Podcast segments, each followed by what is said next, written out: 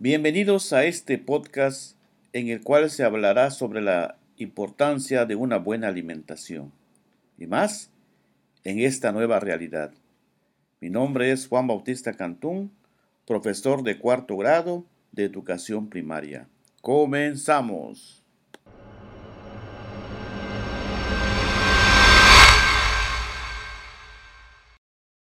De este podcast, Nueva Normalidad, no, nuestra gran realidad. Podría parecer una expresión que reste importancia a la estrategia de contención del SARS-CoV-2 que implementó el gobierno federal. Pero no es así. Al contrario, es la de crear conciencia en los padres de familia, los alumnos y en todos los que están escuchando en estos momentos. Sabemos por medio de las emisiones diarias que hablan sobre la pandemia y por los artículos científicos que ésta vino a mostrarnos de la peor manera posible que tenemos grandes problemas de salud como diabetes tipo 2, enfermedades cardiovasculares e hipertensión, enfermedades respiratorias, algunos tipos de cáncer, problemas psicológicos, osteoartritis y que estos problemas de salud nos dejan vulnerables a este nuevo virus.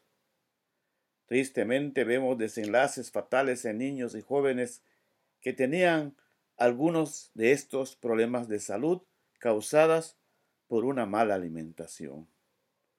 Por eso, es nuestra gran realidad que el SARS-CoV-2 vino a develar.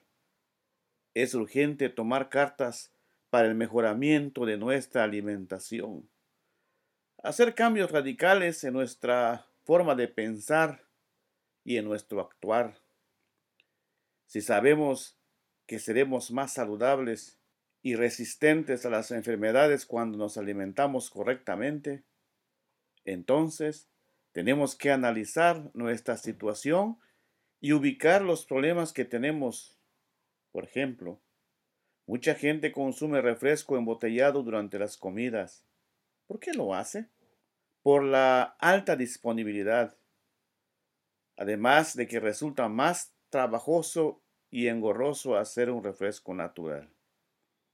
Es importante empezar el entorno familiar y vincular las acciones con la escuela.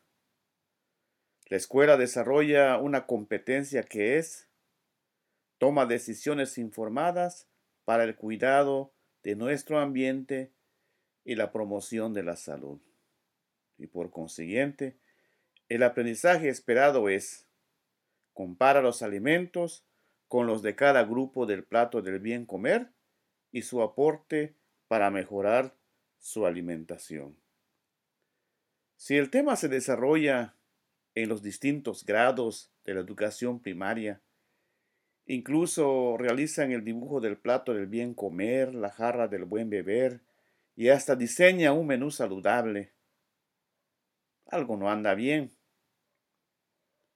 La competencia no se desarrolló. ¿Por qué creen? Pues porque no se aterrizó a la realidad del alumno, no se aplicó en la vida real.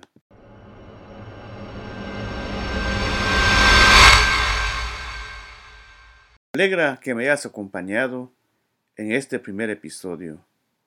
Recuerda que seguiremos platicando sobre este tema tan relevante en nuestra vida diaria. No te pierdas el episodio 2 la próxima semana.